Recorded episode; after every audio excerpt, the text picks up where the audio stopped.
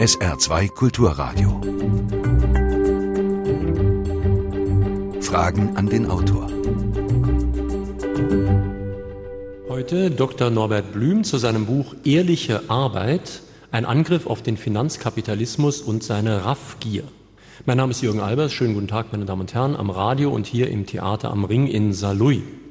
Wer fleißig einer ehrlichen Arbeit nachgeht, der sollte in der Lage sein, damit seinen Lebensunterhalt zu verdienen. Wer durch moralisch und oft auch juristisch fragwürdige Weise zu Geld kommt, der sollte nicht auch noch bevorzugt werden. Soweit werden wohl die meisten Leute zustimmen. Die Frage ist aber, was ist ehrliche Arbeit? Herr Blüm, Sie haben ja selbst wie schon Ihr Vater in der Automobilindustrie gearbeitet. Sie haben handfeste Dinge produziert und repariert. Ist nicht genau diese Art von ehrlicher Arbeit heute überholt? Sie schreiben ja in Ihrem Buch selbst, ich zitiere, Tatsache ist, dass die reale Wirtschaft gegenüber dem Finanzkapitalismus zur Restgröße schrumpft. Ja, und äh, so kann es nicht bleiben und so wird es nicht bleiben, weil das ist eine Seifenblasenwirtschaft. 99 Prozent der den Erdball umkreisenden Dollarbillionen, 99 Prozent haben mit Arbeit, Gütern, Dienstleistung, Wertschöpfung nichts zu tun. Reine heiße Luft, reine Spekulation. Und ohne mich um den Nobelpreis für Nationalökonomie zu bewerben, diese Wirtschaft wird die nächsten 20 Jahre nicht überleben. Dieses Kartenhaus wird zusammenbrechen. Was die Moral anbelangt, ich finde es unmoralisch, dass du mit Geld mehr Geld verdienen kannst als mit Arbeit. Denn Geld arbeitet doch nicht. Ich höre immer, Geld arbeitet. Das ist äh, nicht ein Witz, sondern das ist eine Abwertung der Arbeit. Um das auch mal weniger theoretisch und statistisch zu sagen, die Firma Porsche beispielsweise hat im Jahre 2008 drei Milliarden mehr Gewinn als Umsatz gehabt, nämlich elf Milliarden Gewinn und acht Milliarden Umsatz. Wie geht das? Also die hat mehr verdient durch Finanz Aktionen als durch Produktion. Von der Firma Siemens sagt man, dass sie eigentlich ein Bankhaus ist mit angeschlossenen Produktionsfirmen. Oder noch anders.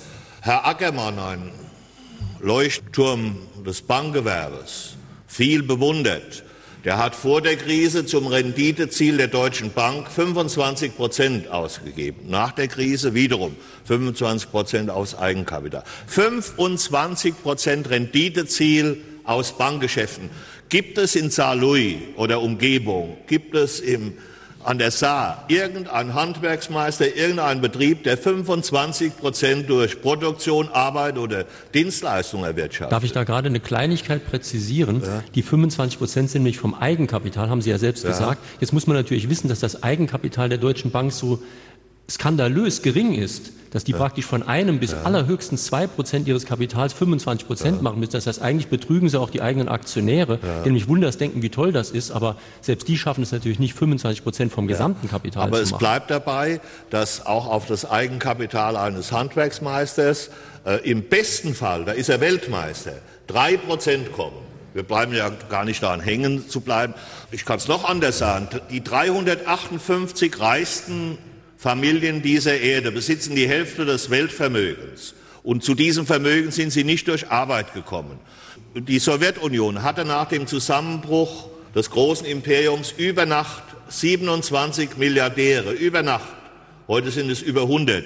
Ist hier jemand im Saal, der glaubt, die seien zu ihren Milliarden gekommen, weil sie abends ein Gläschen Wodka weniger getrunken hätten oder zwei Überstunden am Tag gemacht hätten, bisschen fleißiger als die anderen.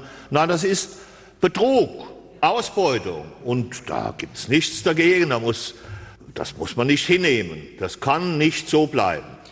Nun kann man ja auch darüber diskutieren.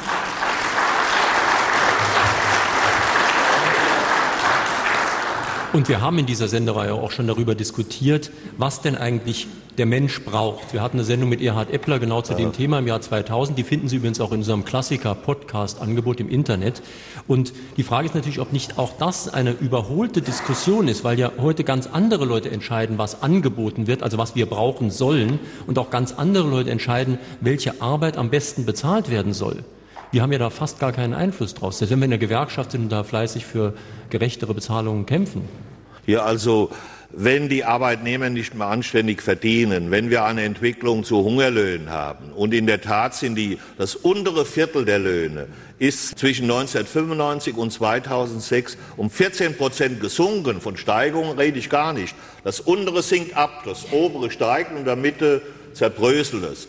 Wenn das so weitergeht, da haben die bald niemand mehr, der die Klamotten kauft, die sie produzieren. Da war der alte Ford, Erzkapitalist, klüger wie seine neoliberalen Yuppies. Der alte Ford, wie gesagt, erzreaktionär und Erzkapitalist, der hat gesagt, ich kann erst reich werden, wenn meine Arbeiter die Autos kaufen, die sie produzieren. So ist das nun mal.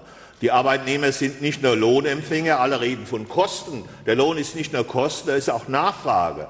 Und wenn's, wenn die Menschen nichts mehr im Portemonnaie haben, da gibt es auch keine Nachfrage. Da ist das Fest sowieso, das kann man noch ein bisschen überspielen durch Kredit des Kredites und die ganzen Feuerwerksaktionen, aber irgendwann ist der Ofen aus. Produziert wird nämlich und konsumiert wird das, was produziert oder angeboten wird. Davon leben die Leute. Von Geld kannst du bekanntlich nicht leben. Jedenfalls kannst du es nicht essen. Das Problem ist natürlich, dass die Arbeitnehmer eines Betriebes nicht unbedingt die Produkte ihres Betriebes kaufen. Also die Opel-Arbeiter ja, ja. kaufen nicht unbedingt alle nur Opel. Und deswegen denkt der Einzelunternehmer, ich muss die Löhne senken. Und da hat er aus seiner Sicht ja noch nicht mal so Unrecht. Aber es müsste eigentlich gesamtgesellschaftlich irgendjemand ihm dann sagen, du hast zwar vom Einzelbetrieb her vollkommen recht, aber gesamt volkswirtschaftlich gesehen ist das Unsinn. Aber genau das sagen auch ganz wenige Volkswirte, gerade bei uns. Wir haben ja nicht zuletzt auch unter Rot-Grün diese Tendenz gehabt des Neoliberalismus, dass man also nur noch an die Angebotsseite gedacht hat, nicht mehr an die Nachfrage. Ja, richtig ist, dass diese Diskussion über Löhne immer nur als Kostendiskussion geführt wurde. Und wenn, und dann noch unter globalem Gesichtspunkt, ja, wenn für die globale Wirtschaft der Grundsatz gilt, der billigste gewinnt, wenn das der Grundsatz ist, ja, dann müssen wir die Kinderarbeit wieder einführen. Das ist nämlich billiger. Also die Logik führt in die Sackgasse. Und wir brauchen eine Entwicklung, in der die Menschen auf der ganzen Welt von ihrer Hände Arbeit leben können. Und wenn sie das nicht leben können, kann man das auch durch den Sozialstaat zu guter Letzt nicht wettmachen. Der wird nämlich auch aus der Arbeit bezahlt.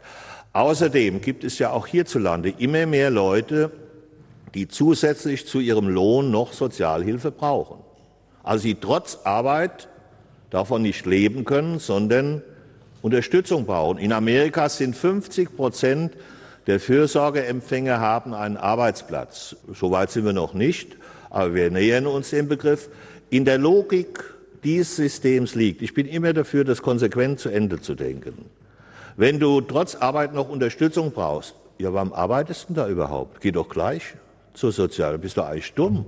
Wenn du zu guter Letzt nicht mehr Arbeit hast, als hättest du gar nicht gearbeitet, ja, warum sollst du arbeiten? Und sagen, wir müssen halt, das gibt ja auch, wir stocken die geringen Löhne durch Sozialhilfe auf. Da musste Acht geben, dass derjenige, der nur von der Arbeit lebt und einen niedrigen Lohn hat, nicht weniger hat wie der, der kombiniert Sozialhilfe und Arbeit. Ein bisschen ja, Arbeit das, was ist, Sie ist auch sagen, ungerecht. Also die, Sie kommen vom Hölzchen ins Stöckelchen, Sie fahren sich fest. Der Neoliberalismus ist ein Programm der Sackgasse. Aber der Neoliberalismus sagt zum Teil genau dasselbe, wie sie das auch sagt. Die Leute haben ja keinen Anreiz, überhaupt noch arbeiten zu gehen, weil sie Sozialhilfe bekommen. Die ziehen nur eine andere Schlussfolgerung. Die sagen dann, wir müssen die Sozialleistungen noch weiter kürzen. Sie würden sagen, wir können denselben Abstand auch herstellen, indem man die Löhne erhöht. Ja, und dieselben Neoliberalen sagen weniger Staat. Wenn sie also mehr Sozialhilfe brauchen, ist das mehr Staat. Ich meine, wenn du die Leute anständig leben lässt, und dem Programm folgst weniger Staat, da musst du mehr Lohn zahlen. Ich meine, in diese Widerspruch geraten die Neoliberalen, dass sie sagen, wir müssen Anreize schaffen, aber äh, Anreize schafft man nicht dadurch, dass äh, man die Sozialhilfe immer weiter absenkt. Mhm. Sie haben ja am Mittwoch in Trier den Nell-Bräuning-Preis bekommen, also einen Preis aus der äh, katholischen oder christlichen Soziallehre. Und Sie haben ja auch bei ihm selbst schon studiert. Und entscheidend bei der Lehre von Nell Bräuning ist ja, dass er die Arbeit über das Kapital stellt. Und das tut er ja aus historischen und philosophischen Gründen geradezu, weil er sagt, der Mensch ist ein Wesen, das von Natur aus nichts besonders gut kann, ein Zoon Politikon, wie das die alten Griechen gesagt haben, also ein Gemeinschaftswesen. Und der Mensch definiert sich geradezu über seine Arbeit mit anderen zusammen. Und deswegen muss die Arbeit höher eingestuft werden als das Kapital. Das ist erstmal eine moralische Position, die man aber auch ökonomisch umsetzen ja. kann. Äh, ich muss nur eine ganz kurze Korrektur. Ich habe gesagt, indem man die ähm, Sozialhilfe absenkt. Richtig ist, ein Anreiz schafft man nicht dadurch, dass man immer mehr die Löhne absenkt. Das ist der hm. Gedanke. Jetzt zurück zu Ihrer Sache. In der Tat, mache dir die Erde untertan. Biblische Botschaft. Das ist eine Botschaft. Das ist ein Arbeitsvertrag. Der erste Arbeitgeber ist Gott, der Schöpfer. Wir sind nur Filialleiter. Im Zentrum einer christlichen Soziallehre steht die Person und Arbeit gehört zur Selbstverwirklichung der Person. Der Besitz nicht. Eigentum ist totes Instrument. Und nach christlicher Soziallehre findet die Rechtfertigung des Eigentums aus zwei, gibt zwei Gründe für rechtmäßigen Erwerb des Eigentums. Erstens Besitzergreifung herrenlosen Gutes und zweitens Arbeit. Besitzergreifung herrenlosen Gutes ist nicht mehr so ertragreich, vielleicht beim Fundamt noch ein Schirm oder noch irgendeine vergessene Insel, sonst ist alles vergeben. Es bleibt die Arbeit. Eigentum muss sich legitimieren durch Arbeit. Und auch in Laborem Exerzenz, der großen Enzyklika von Johannes Paul II. Die Arbeit ist ein personaler Wert. Das Kapital ist ein instrumentaler. Ich verteidige das Privateigentum. Ich halte es besser wie Staatseigentum. Die Menschen sorgen mehr für ihr Eigentum als für anonymes, kollektives Eigentum. Aber es muss sich rechtfertigen. Es muss sich rechtfertigen durch Leistung, zwar in, einem weiten Sinne. Dazu gehört auch Vererbung. Das ist sozusagen in, auf der personalen Ebene. Aber es bleibt dabei, Eigentum ist auf Arbeit gegründet. Und in der Arbeit nehmen wir teil an der Schöpfung Gottes. Also wenn, ich will jetzt nicht den Gottesdienst von vorhin fortsetzen, aber doch nochmal auch im Neuen Testament. Jesus ist in einer Arbeiterfamilie geboren. Sein Alter war ein Zimmermann, um es mal kurz zu machen. Er hat auch die größte Zeit seines Lebens als Zimmermann gearbeitet. In seiner Geburtsstunde, die ersten Gäste waren Hirten, die kamen von der Nachtschicht, Schäfer. Die ähm, Apostel waren alles Fischer, Zöllner, selbst Paulus, der Intellektuelle, hat sich gerühmt, dass er durch seine Hände Arbeit, Tuchweben, sich ernährte. Die Bibel hat die Arbeit zu hohem Ansehen. Ganz anders als das klassische Altertum. Bei Platon das sind die Arbeiter, das sind die Minderwertigen. Wer den Staat regiert, durfte nicht arbeiten. Athen ist von Arbeitslosen regiert worden. Die ganzen, äh, ja, ein anderer durfte gar nicht ran. Der, das war schmutzig. Die ganzen Philosophen, das waren alles Arbeitslose. Selbst Sok äh, Sokrates, der hatte zwar einen Steinmetz als Vater, eine Hebamme als Mutter, er selber hat nicht gearbeitet. Die Arbeit und manches äh, ist ja noch im, in unserer bürgerlichen Gesinnung enthalten, als sei die Arbeit was Schmutziges. Das Christentum ganz entgegengesetzt dieser Abwertung der Arbeit hat die Arbeit hochgehalten, zwar nicht äh, zum Götzen gemacht, bet und arbeite, auch am siebten Tage ruhte Gott, also nicht äh, verrückt arbeiten, aber es bleibt dabei, Arbeit ist Teilhabe an der Schöpfung Gottes. Und äh, das kann man zu einem frommen Spruch machen, wie ich es jetzt gerade mache. Oder muss darauf achten, dass die Arbeiter in der Arbeit geachtet werden. Und so wie Arbeiter heute auch durch den Finanzkapitalismus behandelt werden, so werden sie behandelt wie Waren. Ich meine, der Raukowski, der BDI-Präsident, hat gesagt, im Schweinezyklus, wenn die viele Schweine da sind, sinkt der Preis der Schweine und wenn äh, wenig Schweine da sind, geht er in die Höhe. Das hat er zum Modell für die Lohnfindung gemacht. Er hat vergessen, dass Arbeitnehmer keine Schweine sind und dass äh, die Arbeit keine Ware ist. Das ist eine Abwertung. Oder denken Sie an meine Firma Opel ohne Schleichwerbung. Die hatte in 20 Jahren 15 Vorstandsvorsitzende. Ich sage Ihnen, der Pförtner am Hauptportal kennt den Betrieb besser als der Vorstandsvorsitzende. Der letzte ist übrigens jetzt wieder abgesetzt worden. Der war, glaube ich, neun, neun Monate da. Mit anderen Worten, der Betrieb ist eine Durchgangsstation und die Arbeiter werden wie Ersatzteile behandelt, die man einstellt und auswechselt. Firmen werden gekauft und verkauft wie beim Metzger die Wurstware. Die Firma Mannesmann ist verkauft worden an Vodafone. Vier Wochen später, sechs Wochen später hatte Vodafone 27 Milliarden mehr in der Kasse. Mit welchem Trick? Auch nicht durch Arbeit. Die haben den Mannesmann-Aktionären gesagt, für eine Mannesmann-Aktie bekommt er zwei Vodafone-Aktien und die ist viel mehr wert. Da haben die die Vodafone-Aktien wie die Kölner beim Karnevalzug die Kamellen unter die Leute, als Kamelle unter die Leute geworfen. Die haben nur eine Druckmaschine dazu gebraucht. Und anschließend war es nicht so viel wert. Hatten die halt Pech gehabt. Wertschöpfung.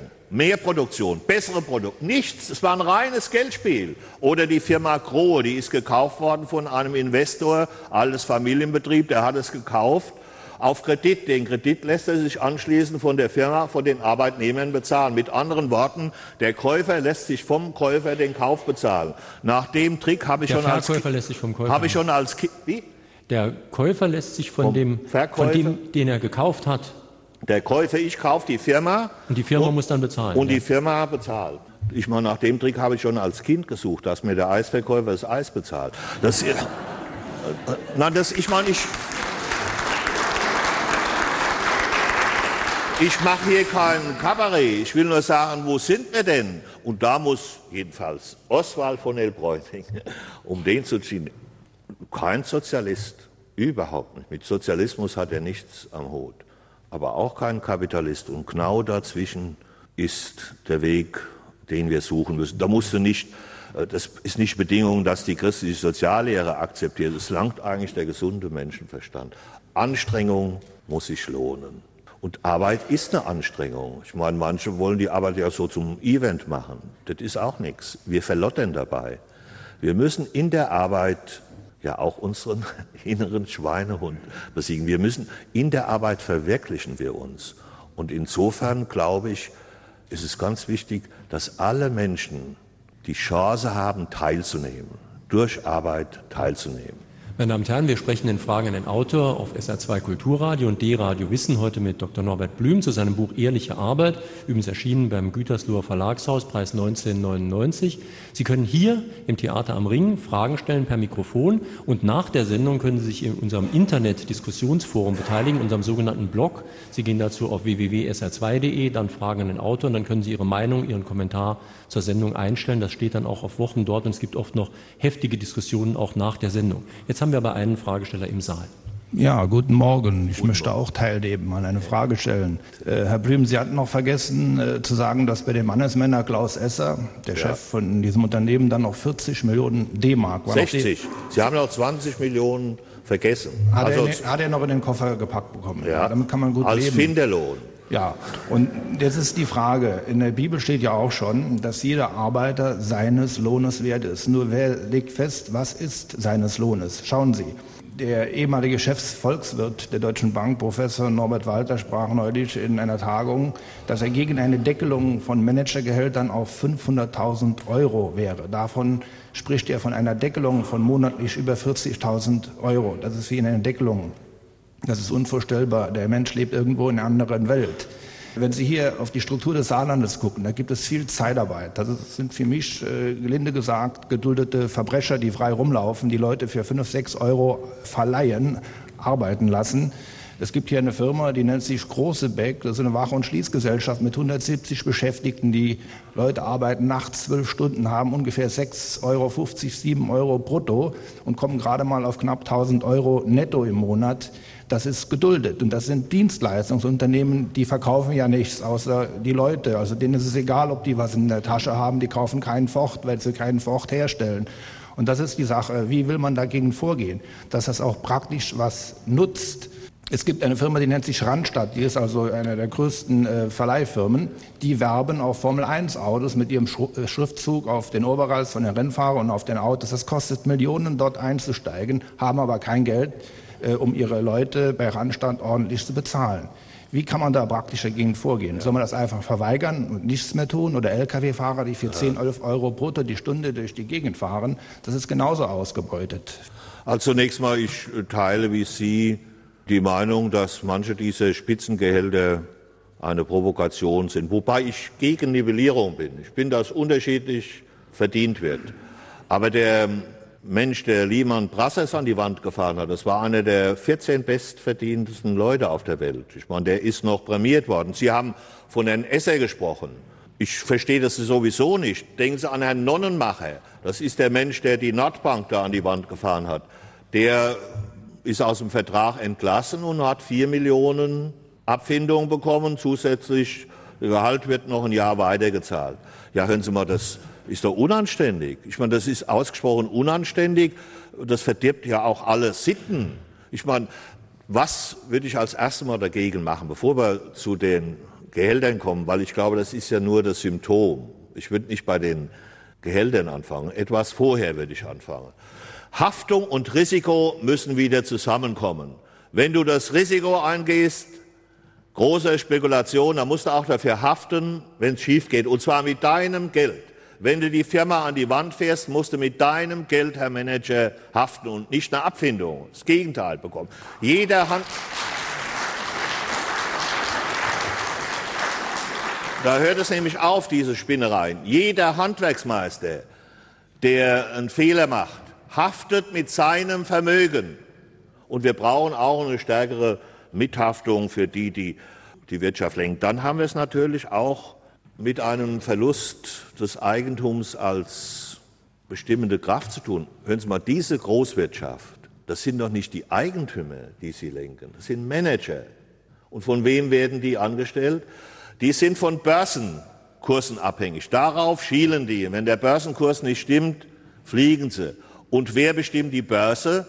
Die bestimmen auch nicht kleine Aktionäre, sondern große Pensionsfonds, institutionelle Anhänger. Von wem werden die Anleger. geführt? Auch wieder von Managern. Wir haben es mit einer Kumpanei von Managern zu tun. Das Eigentum hat gar nichts mehr zu tun mit Jongleuren der Finanzwirtschaft. Und auch hier muss man dafür sorgen, dass Eigentum wieder mehr bestimmend wird. Ein Weg ist, Eigentum auch breit zu streuen. Die alte Forderung Eigentum in Arbeitnehmerhand, da können wir noch mal gesondert drauf kommen. Und dann würde ich auch steuerlich diese Transaktionen, wie gesagt, die hohen Gehälter sind für mich nur die Spitze des Eisbergs. Sie sind nur Ausdruck. Ich würde weiter anfangen. Diese Spekulation muss man besteuern. Im Gegenteil, wir haben sie noch steuerfrei gestellt. Die große rot-grüne Regierung Schröder-Fischer, falls Sie sich daran entsinnen, hat Firmenkäufe steuerfrei gestellt, damit noch richtig Öl ins Getriebe kommt. Die haben noch mal richtig, die großen Helden haben noch mal richtig geschmiert. Und ich bin sogar dafür, dass diese internationalen Transaktionen besteuert werden. Da haben wir schon seit Jahrzehnten den Vorschlag einer Tobin-Steuer. Wir besteuern mit Mehrwertsteuer so gut wie alles. Hundefutter, Medikamente, Autos. Aber diese Produkte besteuern wir nicht. Also da muss man ein bisschen die Bremse drauf. Und diese Fusionskisten, da müssen wir auch noch mal sehen, wie die laufen. Die laufen so, wenn der Börsenkurs niedriger ist als der reale Wert, wenn geschätzt wird, die Firma ist mehr wert als an der Börse, dann ist das ein Übernahmekandidat. Dann musst du sehen, dass du schnell auf der Börse zuschlägst, denn die ist ja mehr wert. Wie verhinderst du, wenn du nicht übernommen werden willst? Wie verhinderst du Übernahme? Du musst den Börsenwert steigern. Wie steigerst du den Börsenwert? Durch Entlassung. Das ist ganz einfach. Du kannst die Uhr nachstellen. Entlassungszahlen zeigen sich an der Börse mit einem Steigen des Kurses an. Wenn du das nicht schaffst und du wirst übernommen, was macht der, der übernommen hat als Erster? Entlassen. Das Unwort des Jahres 2005 hieß das Wort Entlassungsproduktivität. Das ist eine Quelle, aus der Geld geschöpft wird. Und wenn Sie diese Spiele zulassen, dann äh, können sie die Gehälter deckeln, dann laufen die immer noch. Dann laufen die auf allen möglichen Wegen. Ich glaube, dass man in erster Linie Marktwirtschaft als soziale Marktwirtschaft organisieren muss, dass wir Ordnungsrahmen dafür brauchen. Das schaffen wir nicht mehr allein national. Europa muss Sozialordnung werden. Als Währungsunion stellen wir jetzt gerade fest, das langt nicht. Soziale Marktwirtschaft ist nicht nur Wettbewerb, sondern auch Ausgleich sozialer ist Leistung und Solidarität. Jedenfalls so hat es Ludwig Erhard gesehen. Ich bin also im besten Sinne nicht nur ein Jünger Nell Bräunings, jetzt werden manche erschrecken, sondern auch einer, der den Erhard für maßgebend hält, nämlich soziale Marktwirtschaft, nicht Geldwirtschaft. Ihre Frage bitte. Herr Blüm, ich möchte anknüpfen eigentlich an meinen Vorredner ja. auch bezüglich Lohndumping. Ja. Was Sie an sich von generellem äh, Mindestlohn halten überhaupt wie Sie die Situation überhaupt sehen, dass viele Subunternehmer tätig sind und Subunternehmer vom Subunternehmer vom Subunternehmer, was ich täglich bei meiner Arbeit auch immer wieder sehe, erlebe und auch sehen kann, ja, wie sich Leute fühlen, die im Prinzip nichts verdienen, aber sehr viel arbeiten, müde sind, viele Überstunden machen. und wie Sie die Entwicklung sehen in den kommenden Jahren, wenn Sie sagen, in einem gewissen Zeitraum haben ein Viertel der arbeitenden Leute. Ähm, das untere Viertel. Äh, das untere Viertel, ja. Der Lohnempfänger. Genau. Wir haben 14 Prozent verloren. Ja, wie Sie die Entwicklung ja. in der Zukunft ja. sehen, in diese Richtung hin. Danke. Ja. Also erstmal, das Ideal wäre für mich, dass eine funktionsfähige Tarifautonomie auch die Lohnfrage regelt. Denn die Tarifpartner, Arbeitgeber, Arbeitnehmer können das besser als der Staat. Die können das viel differenzierter, angepasster. Wenn allerdings Gewerkschaften immer mehr an Gestaltungskraft verlieren, weil immer mehr Arbeitgeber aus dem Arbeitgeberverband austreten. Sehen Sie, das ist auch wieder eine moralische Frage. Wenn jeder nur für sich sorgt, wenn die Arbeitgeber auch auseinanderfallen und nicht mehr teilnehmen an der Ordnung der allgemeinen Angelegenheit, dann fällt die Tarifautonomie auseinander und dann brauchen wir den Staat. Und deshalb bin ich für den staatlichen Mindestlohn. Nicht, weil ich ihn für die beste Lösung halte, aber wenn wir es auf anderem Weg nicht schaffen, brauchen wir ihn, äh, weil wir Hungerlöhne vermeiden müssen, denn aus Hungerlöhnen entstehen Hungerrenten. Damit ist auch klar, es hat mit der Rentenversicherung überhaupt nichts zu tun. Wenn du in den Tank nicht genug Benzin gibst, dann fängt der Motor an zu stottern, hat mit dem Motor nichts zu tun. Wenn du vier Prozent abzweigst für Riester-Rente, fehlt das im Tank der Rentenversicherung. Wenn du Hungerlöhne hast, fehlt das. Dann fängt der Motor an zu stottern, hat mit der guten Rentenversicherung überhaupt nichts zu tun. Ich bin für den Mindestlohn, auch deshalb, weil wir staatliche Ausbeutung verhindern müssen. Im Grunde sind die die Mindestlohnzahlen, die beuten ja den Staat aus. Die wissen ja, dass der Staat zuzahlen muss. Also das ist ja eine staatliche, das ist ja eine Provokation für staatliche Subventionen. Die reden doch immer gegen Subventionen. Die machen einen Lohn, der subventioniert werden muss aus Gründen der Existenzsicherung. Ja, das ist doch mehr Staat. Und drittens bin ich für den Mindestlohn, weil ich auch den anständigen Arbeitgeber, die gibt es nämlich auch, damit wir die nicht alle verteufeln, den Handwerksmeister schützen, der einen anständigen Lohn zahlt, der macht nämlich Bankrott, der wird nämlich von denjenigen, die keinen anständigen Lohn zahlen, da ist er nicht mehr konkurrenzfähig. Aus Gründen der Wettbewerbs Fairness müssen wir das machen. Wir haben im Übrigen Deutschland aus dem Schlamassel der Nachkriegszeit nicht mit Hungerlöhnen geschafft, sondern mit Fleiß der Leute, mit Qualität, mit äh, Made in Germany. Das war ein Markenbegriff. Also es ist nicht alles Kosten. Ich bleibe dabei, dass wir dann einen Mindestlohn brauchen. Da sträubt sich meine Partei noch, die FDP noch mehr. Aber da führt kein Weg vorbei, weil sonst auch die Sozialsysteme nicht heute, übermorgen zusammenbrechen. Diese Art von Privatisierung führt zu guter Letzt zu mehr Verstaatlichung. Siehe, wenn ich die Lohnpolitik so mache, dass Hungerlöhne entstehen, brauche ich mehr Staat. Diese Neoliberalen, die ausgezogen sind, weniger Staat, die provozieren mehr Staat. Die wollen allerdings dann eigentlich einen Staat, der auch so arm ist, dass er dann noch nicht mal mehr Ausgleich zahlen kann. Das heißt, letztlich wollen sie mehr Armut. Ja, wenn ich das sehe bei der Bankenkrise, wollen die schon einen Staat, der Rettungsschirme aufspannt und der Billionen inzwischen gibt, um systemische Risiken, heißt es, zu beseitigen. Der Ackermann, der hat plötzlich nach dem Staat gerufen. Der Mann, der gesagt hat, es gebe noch keine systemischen Risiken, noch acht Tage vor der Krise hat er das gesagt. Ich meine, was sind das alles für Experten? Deren die Treffsicherheit ihrer Prognosen entspricht der Treffsicherheit der Schrotflinte meines Opas, also ungefähr. Und die geben sich, die haben das alles abgelehnt, so wie Sie das jetzt sagen. Plötzlich, wenn es ans eigene geht, da kann der Staat gar nicht genug Geld geben. Weltweit. Sie waren Und zwar Billionen. Nee, er hatte sich schon gemeldet. So, okay. Aber anschließend, ne? Ja, ich komme aus der katholischen Arbeitnehmerbewegung, von daher kennen wir uns ja, ja. Norbert. Vielen herzlichen Glückwunsch noch zu dem Nell Bräuning-Preis, den du wirklich verdient hast. Das Buch, das hier heute verkauft wird, hätte vielleicht in Ergänzung auch, was du sagst, besser noch ergänzt heißen müssen, nicht nur ehrliche Arbeit, das unterstellen wir vielen Menschen ja nicht, dass sie ehrlich arbeiten, sondern es geht um den gerechten Lohn. Der gerechte Lohn ist schon eine der zentralen Forderungen in der ersten Enzyklika Rerum Novarum von 1891.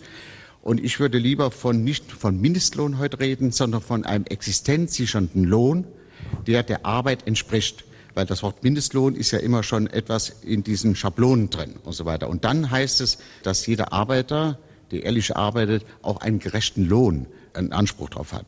Das Zweite, der Frau Bundeskanzlerin müsste man auch von heute eine Resolution schicken hier, damit sich auch mal was ändert. Jeder Mensch, jeder Arbeitnehmer, jeder Hartz-IV-Empfänger ist im Sinne der Christensoziallehre systemrelevant. Und das ärgert mich, dass es immer nur auf bestimmte Systeme, Großsysteme reduziert wird, dieser Begriff. Jeder Mensch, wenn man von Menschenwürde, ist systemrelevant. Das Dritte, wir haben die Analysen, Norbert, und äh, auch wir so von der KAB oder in anderen Bewegungen, sozialen Bewegungen, die, die Dinge sagen wir ja seit zig Jahren. Nell Bräuning hat schon in den 70er Jahren gesagt, der Markt, es ist ein Etikettenschwindel, der Markt aus sich heraus ist nicht sozial und gerecht sondern er braucht praktisch die soziale Steuerung, das Gegenstück, damit er sozial wird, damit die soziale Marktwirtschaft sozial bleibt und so weiter. Wenn all diese Warnungen, auch seine Dok äh, Professorenarbeit 1928 zur Börsenmoral stimmt, hat das schon alles vorausgesagt vor 80 Jahren. Warum hat sich bis heute, es nützt nichts, wenn wir immer dieselben Klagelieder an der Klagemauer singen, die wir hier in dem Kreis, glaube ich, alle übereinstimmen mit den Thesen, die du genannt hast. Was hat sich geändert, wenn heute die Saarbrücker Zeitung schreiben muss, selbst die EU-Kommission, die ja bestimmt nicht nur arbeitnehmerfreundlich ist, geht gegen Bankenboni vor. Es hat sich nichts verändert, trotz aller Änderungen, trotz aller Warnungen und Signale. Wo ist die Gegenmacht, dass die Politik im nationalen, im internationalen, im globalen Bereich sich ändert und menschenwürdig wird? Meine Damen und Herren, Moment, ich muss mich kurz einschalten. Erstens, wir haben hier sehr, sehr viele Wortmeldungen noch vorliegen. Ich möchte die auch zu Wort kommen lassen. Das beinhaltet aber auch, dass Sie wirklich bitte Fragen stellen und keine zu langen Reden halten. Denn dafür haben wir ja den Norbert Blüm eingeladen. Nein, nein, Der soll die langen nein, Reden halten und ich halte mich dann auch gerne zurück. Und noch übrigens ein kleiner Tipp, wenn Sie der Kanzlerin schon ein Manifest dieses Vormittags hier in Saarlouis schicken wollen, schicken Sie einen Link. Morgen steht die Sendung im Internet. Dann brauchen Sie ja nur schicken, wie sie an die Sendung kommt und dann kann sie sich das in Berlin nochmal anhören, wie so viele andere Berliner, die unsere Podcasts auch nutzen. So, jetzt Ihre Frage bitte. So, ich wollte noch kurz das Beispiel äh, bringen. Sinkende Löhne, das sehen wir hier. Das kleine Dienstleistungsgewerbe drumherum stirbt ab. Es heißt Hartz IV Strukturreform. Heiner Geißler, eine Streichliste hier in dieser Sendung. Sie haben damals die 32 Monatsregelungen für die über 50-Jährigen geschaffen. Und es ist ja nicht für wirtschaftliche Schönwetterlage gemacht worden. Wir sehen das ja jetzt, dass etliche, die 30, 40 Jahre ehrlich gearbeitet haben und aufgrund äh, von Firmenpleiten jetzt auf der Straße sitzen, ins Bodenlose fallen, nachdem auch die Arbeitslosenhilfe gestrichen worden ist. Wie kommen wir wieder zurück? Und was interessant ist, da heißt es, Anreiz zur Arbeit, angemessener Wohnraum. Wir müssen nicht Psychologie studiert zu haben. Das, ich weiß genügend Fälle, äh, wenn der Lohn nicht stimmt, der Druck sich erhöht. Dann gibt es Nervenkrankheiten, hier sind genügend Fälle bekannt, die werden dann in das sogenannte ALG2 ausgesteuert, angemessener Wohnraum, wohnen zum Beispiel in St. Anual, einem mit Naherholungsgebiet, und müssen in das Problemfeld Marstadt Burbach umziehen.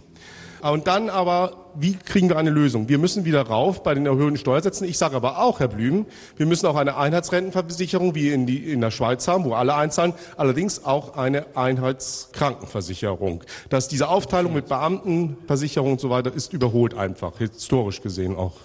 Jetzt erstmal Herr Blüm, dann ja. habe ich hier schon mindestens vier Wortmeldungen.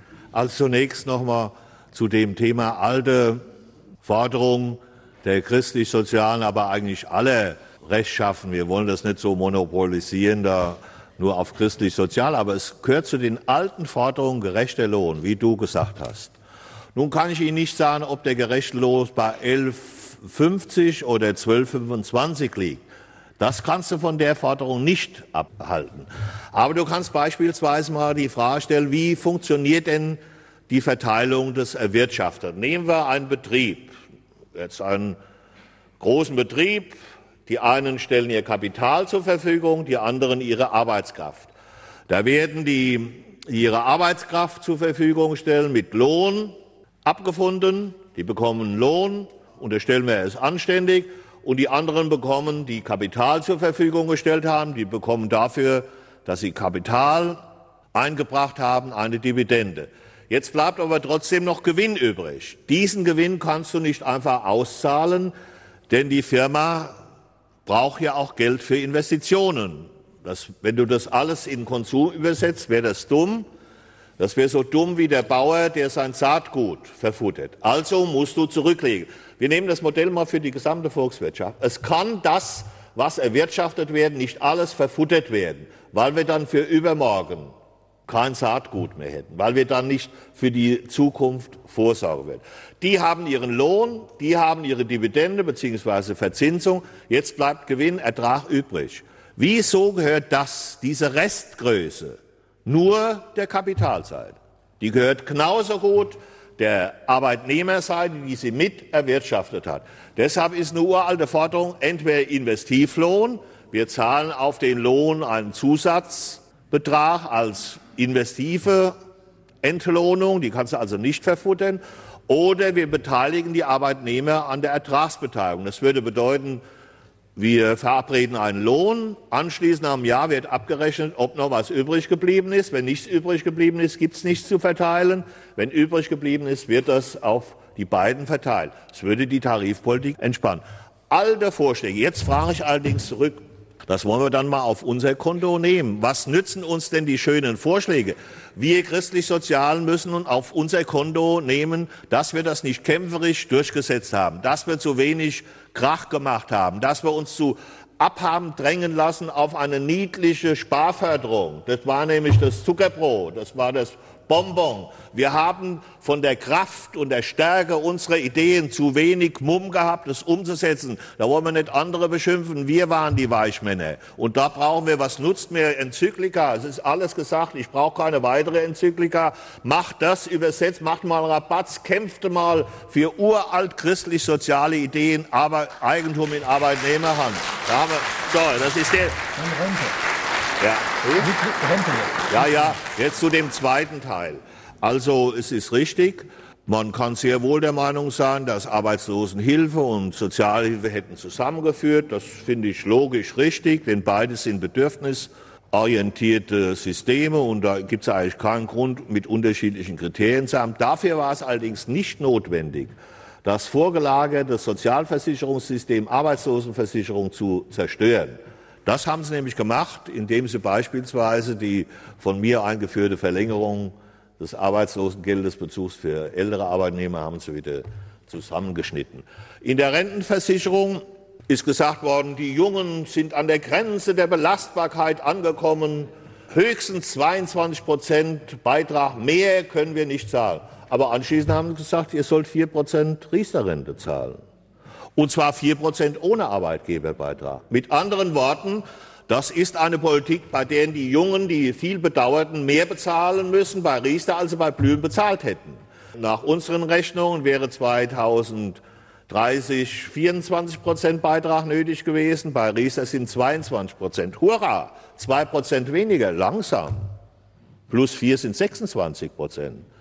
Von den 26 Prozent zahlen die Arbeitnehmer 11 plus 4 Prozent Rente sind 15. Bei Blümen hätten die Arbeitnehmer 12 und die Arbeitgeber auch 12. Das sind meines Erachtens noch 3 Prozent weniger als Paris. Das ist die Leute für dumm verkauft, und zwar mit Hilfe der Bildzeitung, damit wir das auch noch mal nennen. Je mehr der Blüm, ja, das wird ja gesendet, wie ich hoffe, je mehr der Blüm matig gemacht wird, umso mehr klingelt das Geld in der Kasse von Allianz. Und wer hat die ganze Kampagne mit angetrieben? Bildzeitung. Die hat den blümatig gemacht, Rente ist sicher und lächerlich gemacht. Warum? Nicht wegen Blüm, damit das Geld in der Kasse von Allianz klingelt. Und warum? Ja, weil Allianz Anzeigekunde bei Bildzeitung ist. Denken Sie nicht, ich hätte Verfolgungswahn. Ich habe, ich, Das ist gut, dass das gesendet wird. Das wird nämlich bei, was ich jetzt sage, wird nämlich meistens bei den Interviews rausgeschnitten. Jetzt können Sie es ja hoffentlich nicht. Deshalb will ich ganz genussvoll, raus. genussvoll erkläre ich das jetzt.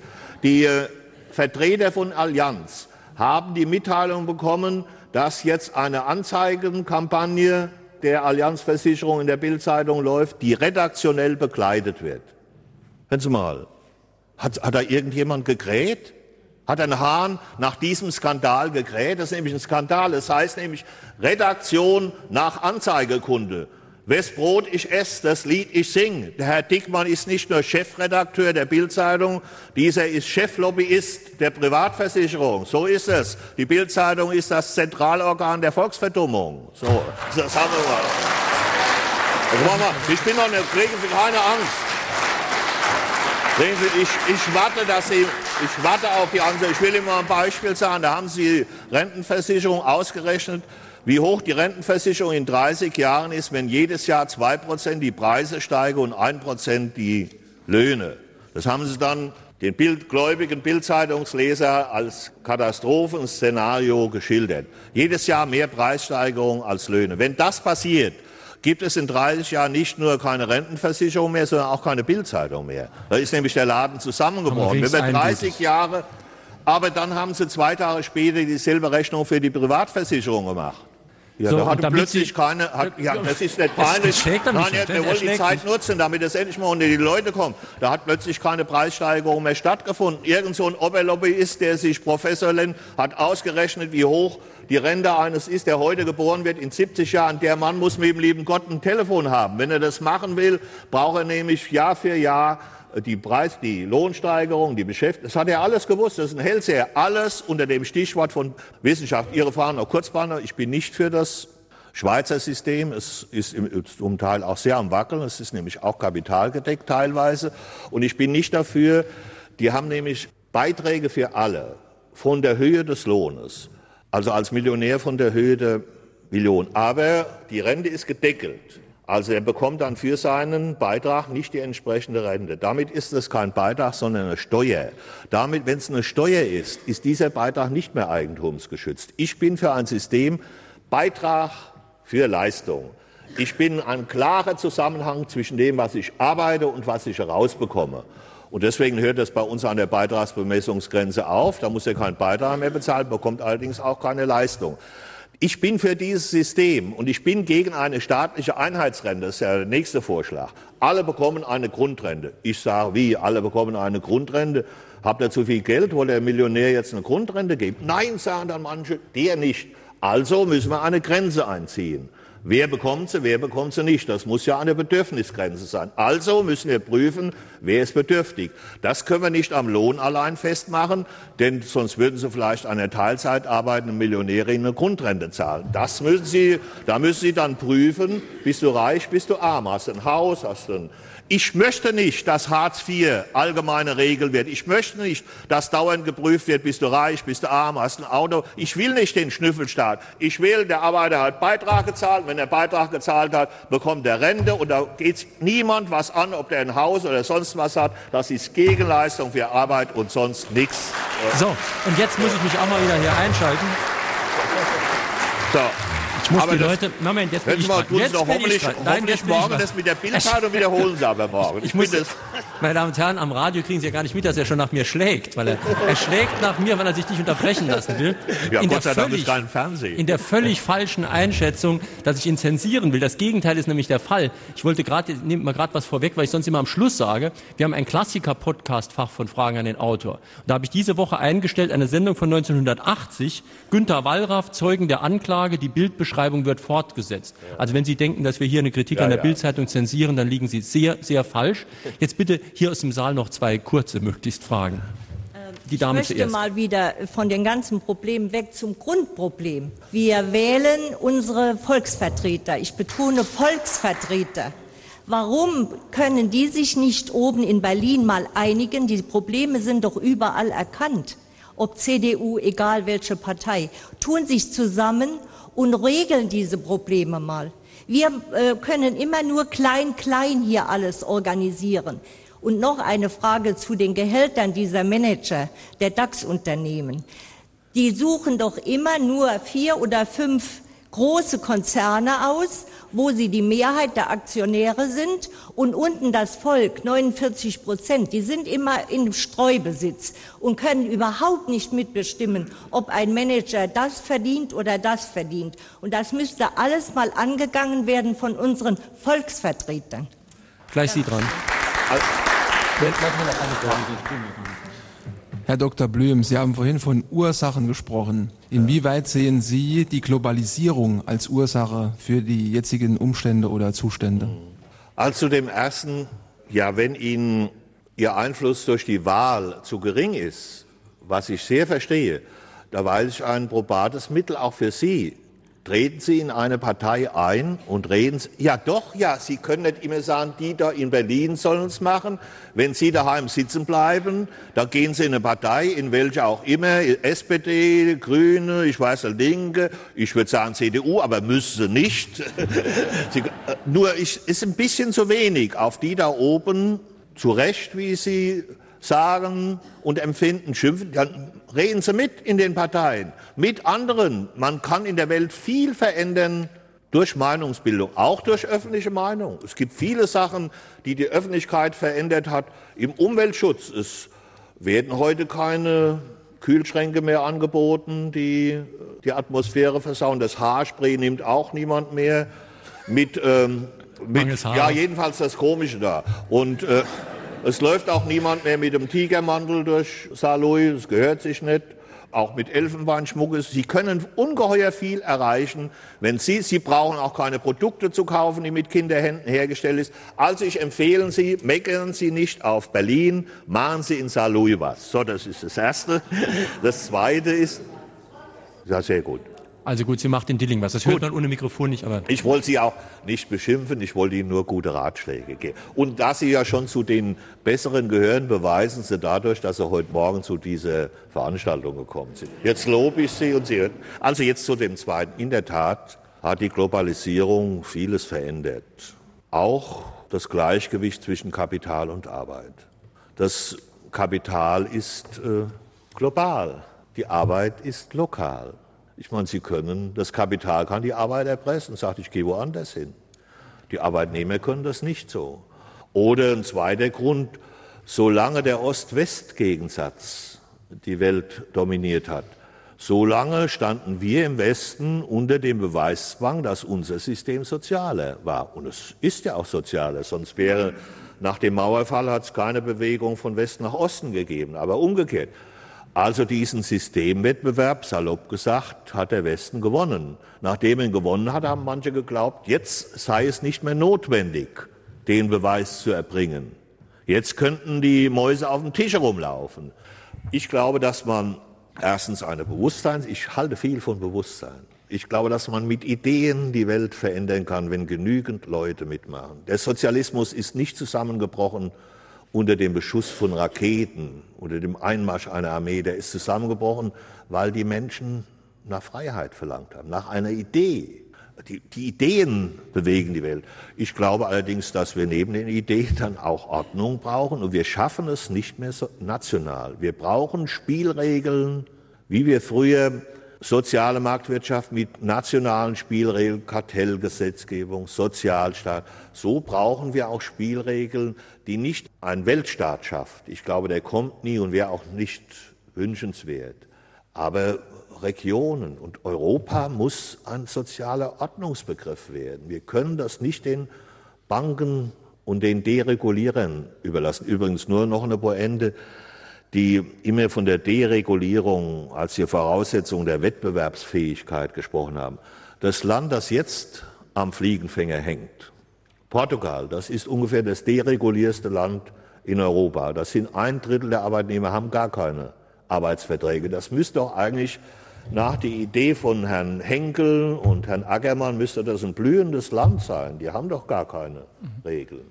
Meine Damen und Herren, in Fragen an den Autor auf SR2 Kulturradio und D-Radio Wissen sprechen wir heute mit Dr. Norbert Blüm zu seinem Buch Ehrliche Arbeit, erschienen im Gütersloher Verlagshaus, Preis 1999. Und drei, die sich hier im Saal mit einer Frage beteiligt haben, bekommen das Buch demnächst vom Verlag zugeschickt. Heute sind das Michael Falkner aus Überherrn, Reinhold Paulus aus Merzig und Erna Reinhardt aus Dilling. Jetzt noch eine Frage bitte. Herzlichen Glückwunsch, Sie haben ein gutes Buch gewonnen. Ich habe direkt keine Frage. Ich habe eigentlich einen Aufruf, äh, nämlich Sie sagen, äh, Ideen sind wichtig, vor allen Dingen, wenn man sich zusammenschließt. Ich habe einen Aufruf an jeden einzelnen Hörer, wie auch an die Kollegen hier, die alle hier sitzen, nämlich sich mehr einzubringen, ja. nicht nur in die Politik, sondern generell in viele Entscheidungsprozesse. Wir haben oft Mitspracherechte in vielen Dingen. Man muss ja. einfach nur was tun. Man muss auch auf die Straße gehen. Siehe Stuttgart 21 und viele andere Dinge. Jetzt die Atomkraftwerke. Wenn wir auf die Straße gehen, wenn wir uns einmischen, wenn wir was tun, wenn wir Briefe schreiben, auch an die Bundesregierung nach Berlin, unter anderem, aber genauso in der Kommunalpolitik, nur dann können wir was bewegen. rauft euch alle zusammen, tut was, macht was, erst dann können wir was machen. Und falls Ihnen diese Sendung gefallen hat, laden Sie sich morgen aus dem Internet herunter und empfehlen Sie das Ganze bitte weiter, damit sich noch mehr Leute anhören. Aber jetzt sicher Blüm. Ja, ich teile Ihre Meinung und ich finde, es muss auch beginnen in den Familien, in der Bildungspolitik, wie wir ticken, wie wir denken. Wenn wir uns alle zu Schnäppchenjägern machen lassen, die von morgens bis abends nur auf der Yacht sind, wie sie ihren Vorteil maximieren, dann landen wir in einer Gesellschaft von Idioten. Es ist sehr anstrengend, pausenlos seinen eigenen Vorteil zu suchen. Ich möchte in einer solchen Welt nicht leben. Herr Kopper hat gesagt, die Konsumenten sind selber dran schuld, man soll nur kaufen, was man versteht. Wenn das der Fall ist, steige ich in kein Flugzeug mehr. Ich verstehe nicht, warum das hochkommt. Ich gehe zu keinem Doktor, weil ich nicht verstehe. Wir brauchen in der Welt Vertrauen. Wir brauchen Mitmenschlichkeit. Wir brauchen Solidarität. Und die Wahrheiten sind ganz einfach. Immer werden die Jungen für die Alten sorgen. Egal, wie das Rentensystem ist. Immer werden die Gesunden für die Kranken sorgen. Und es wird niemand übers Ohr gehauen. Denn die Jungen werden mal alt und die Alten waren mal jung. Und es gibt kaum einen Mensch, der nur gesund war. Irgendwann kann es jeden erwischen. Wir sind von der Wiege bis zur Bahre aufeinander angewiesen. Und eine Gesellschaft der Selbstversorger, das ist eine Gesellschaft der Idioten. Und die möchte ich nicht meinen Enkel hinterlassen. Dann kann ich vielleicht doch noch ganz kurz ganz kurz eine Mail einbringen von Wolfgang Deges aus Losheim, der nämlich gefragt hat, wie Sie eigentlich die Motivation gewinnen nach den vielen Enttäuschungen, die Sie auch gehabt haben. Und Sie wirken ja hier jetzt unglaublich aktiv, fast überaktiv, muss man schon sagen. Na, wenn ich Sie sehe, Sie sind für mich eine Vitalitätspille. Ah ja, wunderbar. Aber mal im Ernst, woher nehmen Sie die Motivation noch so aktiv zu sein? Ja, weil ich glaube, es ist nur äh, den Hund, den ich nicht habe, ums Viereck zu führen, ist ein bisschen wenig. Fragen Sie doch sich selber, wann waren Sie mit sich am meisten einverstanden? Da waren es doch, wenn Sie für andere, wenn Sie Ihren inneren Schweinehund bekämpft, besiegt haben und für andere was gemacht haben. Es ist langweilig, nur an sich und seinen Vorteil zu denken. Und wir müssen doch, wir haben doch auch Verantwortung für die Welt, die hinter uns kommt. Ich meine, meinen Enkel möchte ich schon eine Welt hinterlassen, die nicht vom Geld regiert wird. Und ich bin dieser vielleicht naiven Auffassung, dass die Menschen noch immer viel bewegen können, wenn sie wollen und wenn das, was sie wollen, auch engagiert vertreten wird. Das glaube ich fest. Meine Damen und Herren, das war heute Morgen in Saarlouis im Theater am Ring, übrigens in Zusammenarbeit mit der Stadtbibliothek Saarlouis, eine Sendung mit Norbert Blüm, Ehrliche Arbeit, ein Angriff auf den Finanzkapitalismus und seine Raffgier, erschienen beim Gütersloher Verlagshaus, Preis 1999. Wie schon mehrfach gesagt, die Sendung stelle ich morgen früh ins Internet. Sie können sich dann gerne nochmal runterladen als Podcast. Und falls Sie jetzt entweder Zustimmung oder auch Ablehnung äußern wollen, können Sie das auch in unserem Blog machen, unserem Diskussionsforum im Internet. Sie gehen auf www.sr2.de, dann Fragen an den Autor. Am nächsten Sonntag haben wir auch ein sehr interessantes Thema. Und zwar kommt Gerd Bosbach und Jens-Jürgen Korf, die haben ein spannendes Buch geschrieben, das auch Herrn Blüm zum Teil ganz gut gefallen würde. Das heißt Lügen mit Zahlen, wie wir mit Statistiken manipuliert werden. Und da geht es auch unter anderem um Statistiken, die die Rente oder die Krankenversicherung betreffen. Also das sollten Sie sich auf jeden Fall angucken oder anhören am nächsten Sonntag. Gerd Bosbach, Jens-Jürgen Korf, Lügen mit Zahlen, wie wir mit Statistiken manipuliert werden. Auf SR2 Kulturradio folgt jetzt gleich das Konzert. Hier folgt jetzt gleich eine Wanderung von Herrn Blüm zur Saarschleife, nehme ich an.